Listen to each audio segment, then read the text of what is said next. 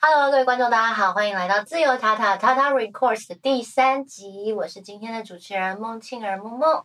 今天呢，我们节目当中请到了一个很温暖的好声音，她还有一个称号是后城市女生。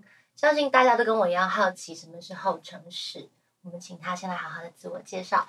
欢迎妙妙以心，欢迎心，Hello，我是妙以心，然后后城市女生，嗯，觉得后城市其实对我而言啦，就像是呃，在这个很密集然后很快速的时代里面，嗯，好像大家的。就生活都是呃，可能用资讯啊，用讯息啊这样子，对，在在互通这样。然后后城市就好像很复杂的一个环境里面，还是会需要有一个像花园小小房间，让你休息的地方。对，就还是会喜欢有这样子的一个空间。我知道，嗯，就像宜兰。哦，台北的后花园哦，有有尊重过宜兰，不知该如何回复我。后花园突然很浪漫的事情，突然被讲的很很乡村。我觉得大家应该要了解，就是让大家心里可以休息休息，然后疗愈你，有一个喘息的空间。对，我觉得其实还其中还有一个另外一个就是意向的空间，是好像是就是在。就是每一个人心中都有一个小房间，是你需要去整理的那种感觉。嗯，对对对，就是退到城市后面，我们回归到自己的时候，面对自己的时候，我们就来听艺兴的音乐。好，那刚刚就是啊，你的一个称号。嗯，那如果你用三个形容词来形容你自己的个性，不要后城市这种这么这要有诗意的啊，三个形容词最普通的，最普通的。好，三个预备起。好，理性。好无聊的形容词，好再来。嗯，我还 man 蛮 man 的，很 man 真的吗？所以你会跪咖，然后蹲在地上，就是还蛮放松的。好，还有呢？还有一个是应该很闷骚吧？所以你最骚可以到多骚？最骚还没有对，就是对。透露透露快点，就是嗨起来会。就是我其实还蛮容易，我是一个很容易就醉的人，嗯嗯，所以大家都说跟我出去喝酒，我的 CP 值很高，就是我可能只要一杯我就很开心了这样。停机买酒，好了，没有开玩笑，我也超容易醉的，我的酒量是一那个三趴的一瓶喉咙优饮，好，那真的蛮容易醉。哦，就是我那样不会醉，可是我已经可以嗨了。哦，对我我觉得我也不是到醉，就是你会。不需不会觉得我需要控制自己的那种就可以很嗨。我们这样很省钱。对，没错。对，而且其实相对，因为我们酒量不好，所以我们不容易喝醉，对不对？因为控制。真的没有。嗯，好，聊太远了。对。OK，聊到酒，来聊一下。跟周家佑老师相遇啊，是什么样的机缘？你知道，讲到周家佑老师，我就会想到陈林九，对不对？他是林九的伯乐，培养他，然后从一路。他一开始没有人看到，然后到现在这样子。嗯那你跟老师相遇的故事是什么？我是那时候呃，特殊教育系毕业，然后实习之后，我想原本想要去念。你在哪里？你在哪里实习？我在台北实习。我是说什么机构？哦，我是在幼稚园。我是 OK。对对对，在公幼特教班。特教班。对，然后好不容易耶。嗯嗯，我觉得我那时候其实是很有兴趣在这个行业。嗯。但是就就想到说，哇，如果我就这样。就是按照这个想象，就是呃考上老师，然后我就好像在考上那一刻，我就看到了我退休时候的那个样子，然后就觉得啊，突然好恐慌哦。对，所以你是一个很有耐心的人吗？呃，在我喜欢的事情上，我是还蛮有耐心的。因为能够做特教的老师，第一个除了耐心，就是基本门槛。是是是这样嘛？同理心跟耐心，嗯哦哦，是是是，然后就遇到了老师。没有，然后我就是后来想要去念音乐治疗嘛，嗯嗯，然后再去要去之前，我就觉得我没有治疗的背景，也没有音乐的背景，所以我想说，那我就刚好碰到有呃学校有那个学士后的学位，嗯，在一年，然后那我一边准备考试，然后一边去念书这样子，嗯然后就在去念书的时候，准备毕业的那个时候，就遇到了加油老师这样。是在路上遇到吗？就是那时候怎么遇到？刚好就是那时候，呃，作词老师是我们那个专题的老师，这样，然后就带我们一起去介绍介绍我们认识加油老师。OK，就是有一点那种建教合作的机会这样子，然后老师就看中了这里 千里马，哎，好像，好像，对，很厉害。然后在老师的培养下，我我问你，成为歌手，你觉得最辛苦是什么？对我而言，我觉得最辛苦的应该就是要跟大家分享我的事情。怎么会？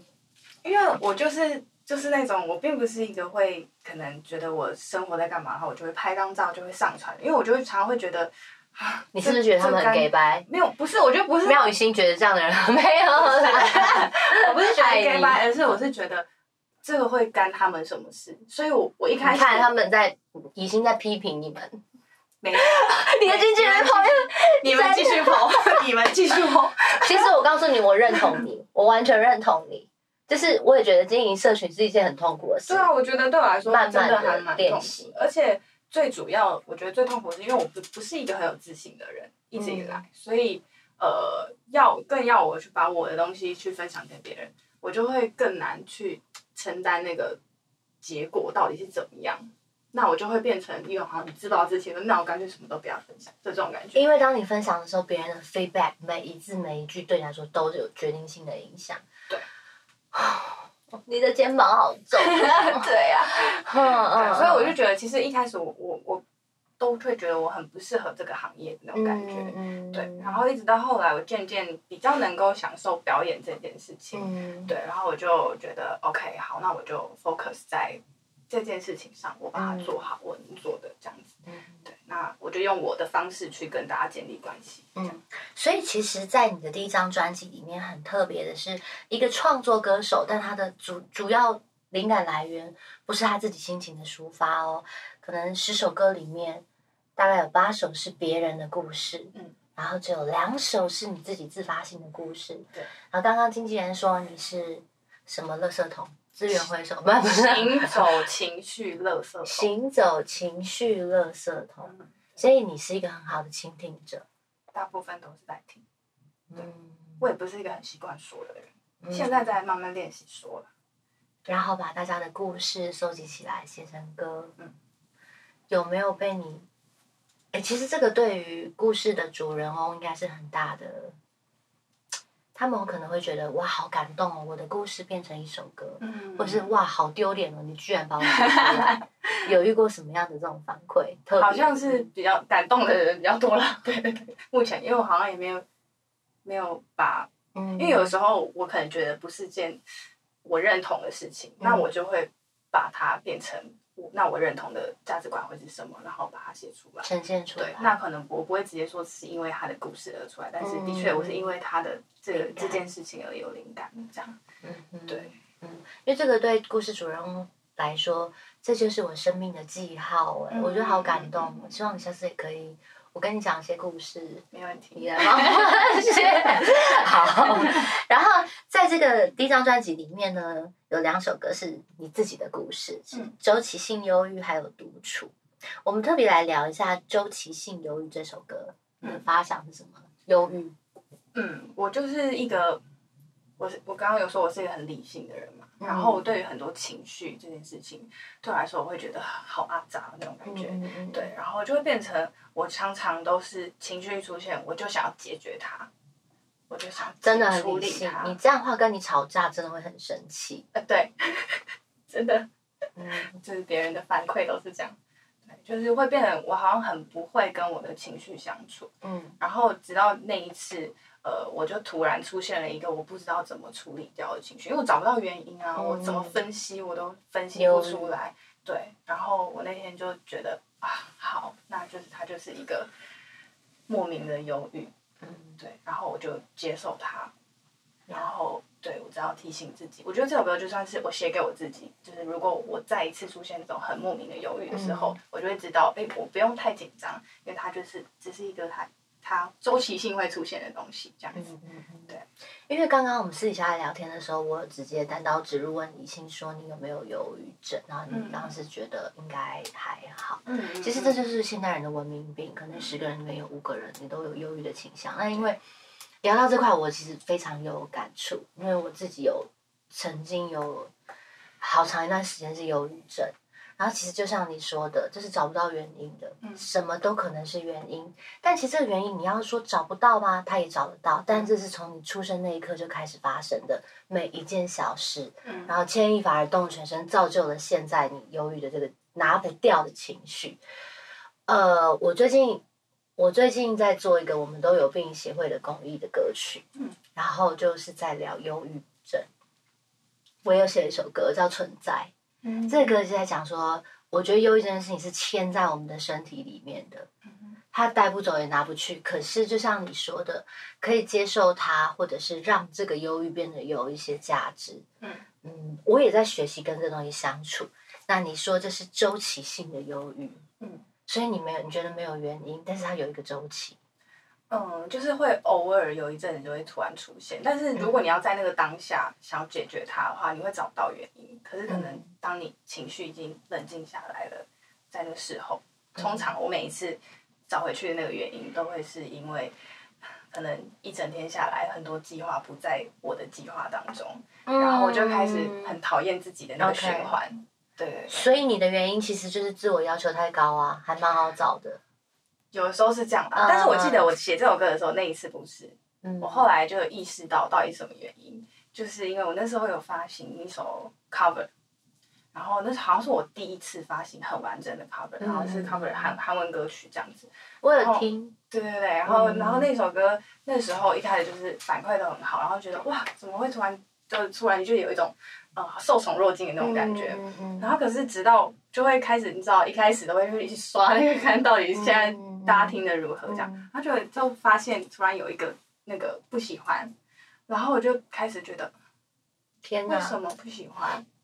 天哪！对我就就就我觉得那个时候我没有办法很坦然的去面对，就那一个往那一个，对，但我一开始不愿意承认我是因为这件事情，很好。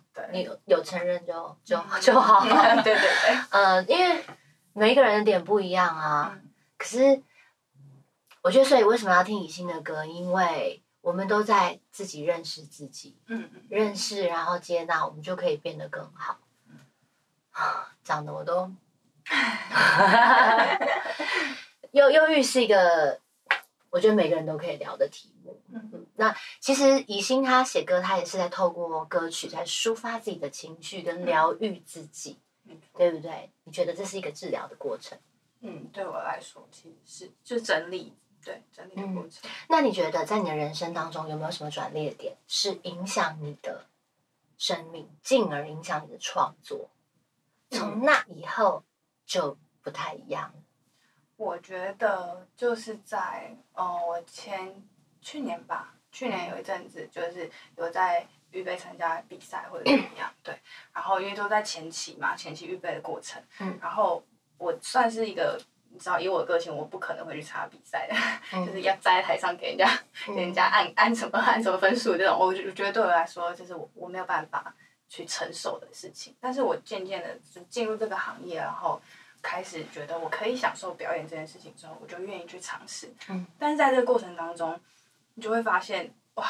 虽然我觉得我进步了，可是好像终究还是没有办法很坦然的去面对，就是直接而来的冲撞这样子的感觉。所以我那时候，呃，我那时候就是特别，就是经历完那一次的预备要比赛的过程，然后当然最后就没有结果嘛。然后从那次之后，我觉得，呃，我那次写了一首歌，就还没有还没有发行过的歌曲，这样。然后那一首歌是我唯一一首，应该说第一首没有结果的歌曲。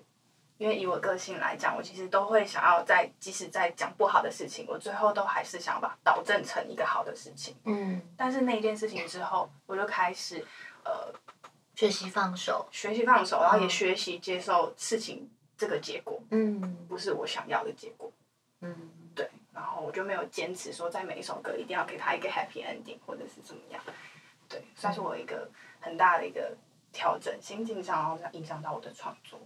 是，然后接下来就是到了呃近期的一个后城市居民攻略的计划，嗯，对不对？对，嗯，这个计划是什么呢？是它是一个电，又类似像电台一样的计划，对。然后因为那时候我其实一开始有先用文字写，然后那时候我用文字写，就是以带大家去。呃了解我每一首歌创作的背景，还有我的想法，然后是用文字。那时候的叫做右脑探索篇，对，然后右脑探索篇那时候反应其实还不错，可是毕竟大家阅读上面并不是所有人都可以习惯这件事情，所以那时候我们就想说，哎，那不然把它弄成像有声书一样，嗯。对，就可能有点像 podcast 这样子，嗯对，然后所以那时候就开始了这样子的一个企划，嗯，就开始会比较深挖一下自己内心的部分，要让大家知道，嗯，你是厌世的吗？我觉得我其实一点不厌世，是不是长得厌世？气化这边那个好，我帮你划掉。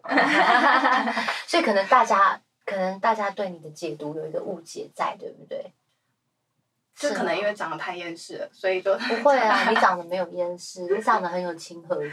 真的吗？I'm serious。你这是第一次有人这么说。真的吗？大家都瞎了吗？真的吗？你认真？我认真，我认真，因为因为我是看你的 MV 嘛，然后我觉得你是一个好感度很高的脸呢。哎，我这样讲好像在讲一个什么东西，就是是是有亲和力的。嗯嗯嗯，这个眼线这个部分，如果说尾巴再稍微拉下来一点，就是结束的时候可以教一下。就是因为往上的话，就会有比较厌厌世的感觉，知道吗？有点缝这样子，往下。好的，辽远，然后眼影可以在。好，这个另外一集美妆节目再欢迎你来上。没问题，没问题。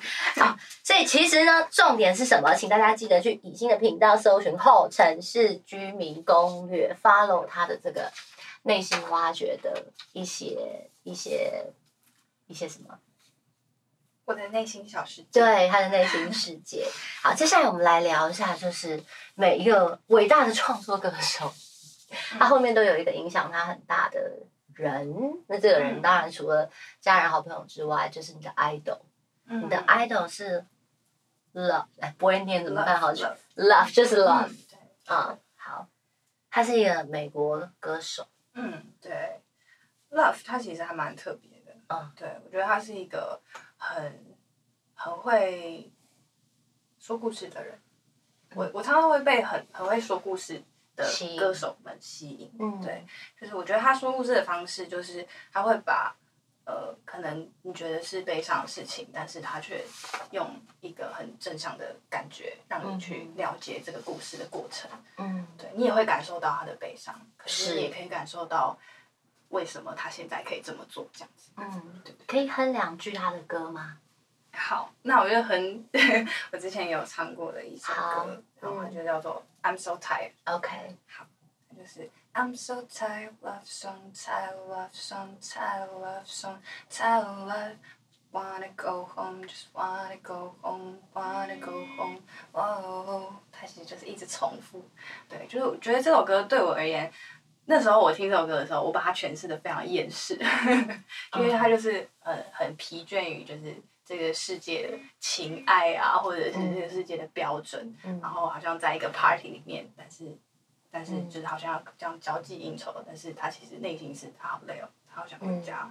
有厌世，一个呢喃感，然后可是把你的那个唇齿跟还有一些喉音表现的还蛮性感的，但是他本来就是这样唱，他唱的风格，他的他的声音其实算是比较比较细一点的声音，男生的声音。对 OK，然后他的一首。Never not，对，Never not，是影响你的其中一个创作的歌曲，是不是？嗯，就是我那时候在写 Danny 这首歌的时候，嗯对，是如果心情会说到 Danny 还是 Danny，因为这两哦，这是这个这个 EP 叫做哦，这是其中的 Danny，OK，嗯，Danny 是谁呢？是他的前男友，没有啦，是他的心爱的狗狗，没错，对，就是一直。黄金猎犬，黄金猎犬，但他现在已经去天堂当小天使了。没错，他几岁？十四有。我的狗狗叫馒头，我的狗狗现在也十四岁。对对，但身体还还棒都，OK，是一只米克斯。所以你的 EP 以狗狗为命名，哎，对我这首歌，所以这个时候是纪念它吗？对，嗯，对。但写《丹尼》这首歌的时候，我是就是。我觉得我那一次很明显，就是我写完这首歌，我才整理好我的情绪。我觉得超感动的，第一句你第一句出来，我就我就有鸡皮疙瘩，就是太真挚了。我那时候其实一直到去录音的时候，我都好怕我在录音室哭。嗯，现在就要哭了，我的妈！没有没事，还开心吗？忍忍得住？对，因为呃，就养养养有养宠物的朋友应该会知道，就是我们的生活一部分是狗狗，但狗狗的生命的全部就是我们。嗯，然后。我也写了一首歌啊，你写 Danny 吗？我就写馒头，馒头。我这首歌就叫馒头。对，然后我我也讲一下我馒头的故事。我馒头的故事，它本来是我妈妈的狗，然后我妈妈在前年过世了。嗯。然后就因为我跟我妈感情本来就是不好，那我妈过世的时候，我就惊觉天哪，怎么你就这么走了？然后所以馒头是。他留下来对我来说很大的安慰，还好我还有馒头这样子，对，我要哭了，没事没事，我忍得住，对，所以就宠物真的是人类情感一个很大很大的寄托，嗯，真的，对，两个要相拥而泣，但我我是一个我是一个可爱的快歌啦，我要听现场，我要听 Danny。你呼吸时候的声音，你走路时候的声音，我总是能清楚辨明你在哪里。我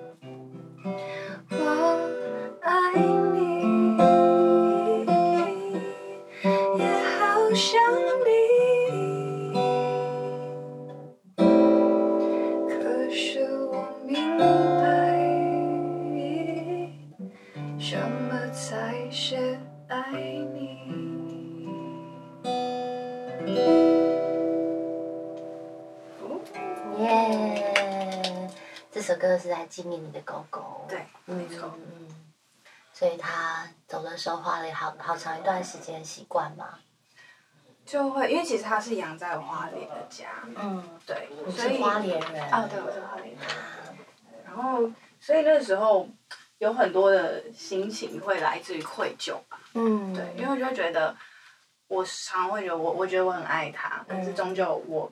是在外地生活，嗯，然后我没有办法，好像一直都陪着他，嗯，然后就连他最后离开的时候，其实我也不在，嗯，对，然后其实最难过的是，就是回到没有他的家，嗯，你知道我最近有一个朋友陪了他十五六年的那个，呃，超级大那种，呃，牧那种，哎，忘记那什么，反正很大，牧古代牧羊犬，哇，他走了以后。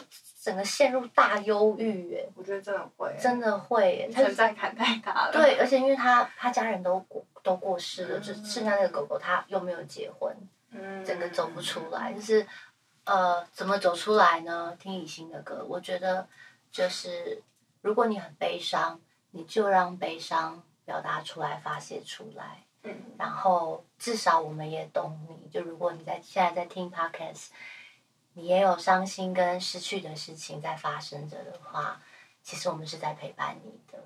嗯，好，那以欣的歌很有音乐治疗的功效，期待可以。对，就是平常呃，不论是你在平静的心情，或者是你有一些悲伤的事情发生，我觉得都很适合听以欣的歌。然后以欣有一首歌叫做《其实你比想象的更重要》。嗯，你可以跟你聊一下这首歌的故事？这首歌我其实那时候写的出发点，就是在我需要谈论，就是关于呃，现在很多人好像讲话都随便讲这件事情，在骂人，好，对，或者是在网络上面很多酸民啊，没错，对，就会变成说，我想要强调的是话语的力量这件事情，嗯，对，就是话语是很有力量的，就是千万真的不要小看你。天哪！你把骂人的话居然写的真的是，哎，你真的转换的很好哎。他其实歌名的原意是“酸民闭嘴”，但是他还是他把它改成“其实你比想象的更重要”。嗯，我明白了，我明白你的这个转换价值观的功力。对，我是想要想要说这件事情。对，所以是因为那个大拇指往下。被发现，是被发现了。是不是有人在下面留言说不好听，然后你就写这个歌？是不是？不是。好，那是为什么？一定有个事件吧？还是？其实那时候写这首歌是有一次，呃呃，花莲的教会请我回去分享，就是呃关于，就是嗯，可能以我歌手身份回去分享这样。然后那时候我觉得，对于我呃歌手跟非歌手，我觉得最差别最大的就是我必须要在。就好像是一个办公中人物，跟跟一般人的这种就是老百姓生活，只要顾好自己这种感觉是不一样的。我觉得对我来说差别最大就是这样。那我就在想说，那我要跟这些，因为那个对象是青少年们，然后我就想说，那我要跟青少年们谈这件事情的话，要以什么切入点？那我觉得跟他们最关最有关系的，那一定就是往这个部分。对，所以我那时候想说，那我就是分享完，那我就写一首歌。然后所以我那时候就写出了这首歌。好棒，嗯。就是寓教于音乐，嗯，其实，嗯，真的，酸民闭嘴，没有，不是，我觉得是酸的要有格调，你酸的要有建设性，每一个人不要小看你的一个往下的大拇指，真的。没有了，就是说，我们如果是要让事情更好的话，当然这是好的，对，而且，呃，还有一首歌就是安全感，其实这也是同一个时期。创作的对不对？对，安全感这首歌，其实我觉得这首歌是真正的让我觉得到后来我自己在听的时候，有一种自己也被疗愈的感觉。因为这首歌我其实是在写说，好像很多人都会在不同的人或者人事物上面寻找安全感。对。但是你终究人就是不是完美的嘛，一定会让你失望。那我其实呃那时候就是碰到了一个一个好朋友，然后他就是。一个习惯性的在人身上寻找安全感，然后他总是失望，然后他的人生好像就是一直这样一个循环。对，好的时候就是很好，不好的时候好像全世界都不要他这种感觉。对，然后那时候我就真的就觉得好可惜哦，就是其实安全感，我觉得对我而言，我觉得是与生俱来的，就是其实在你出生的时候，好像上帝就已经把这个安全感是要给你的，只是在这个过程当中，呃，可能你经历过的事情，或者是呃家庭。呃，原生家庭的背景，任何事件让你这个安全感慢慢的消磨，但我觉得其实是可以把它找回来的。嗯，多少人在找安全感？应该每一个人都在找安全感。可能你的安全感来自于我要有一个漂亮的外表，我要有很多人赞美，或是我要这个人给我足够的爱。其实安全感真的是每个人都很缺乏的一件事情。所以刚刚你有提到信仰。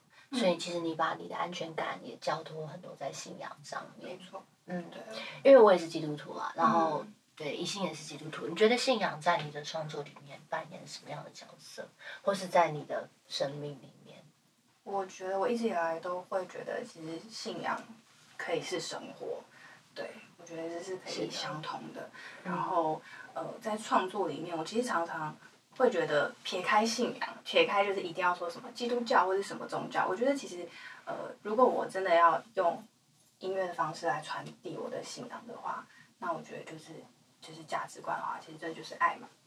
对，那我就常常会 想要从透过透过呃音乐，然后里面可以让人家知道你是可以很值得拥有爱的这件事情。对，所以我觉得在我生命当中。一定会有，就像我可能会有周期性忧郁，会有很多没有办法，就是很讨厌自己的那个循环。但我觉得就是因为信仰，所以让我不会只停在讨厌自己的那个阶段。嗯，对，嗯，每个人都在寻找自己的价值。对，这个价值，如果你找到的是来自于你可以给予别人，嗯，快乐也好，或是你是一个理发师，你可以带给他自信也好，你是一个歌手，你可以。唱出让他感动落泪，或者是带着微笑的心情，这就是我们，我觉得我们生而为人会留下来的快乐。嗯嗯嗯，谢谢今天雨欣的分享。然后在最后呢，他要带来一首歌曲。嗯，他要骂人。张明飞，其实你比想象更壮。要用这种脸。啊，好。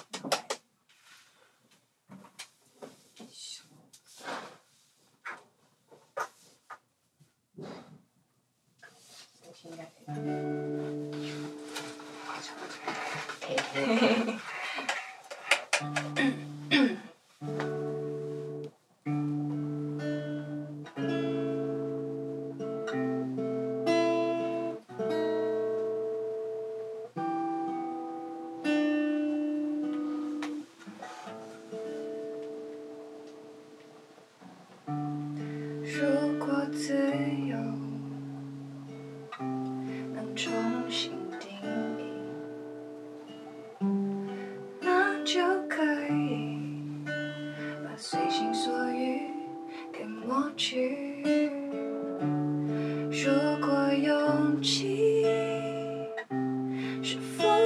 show.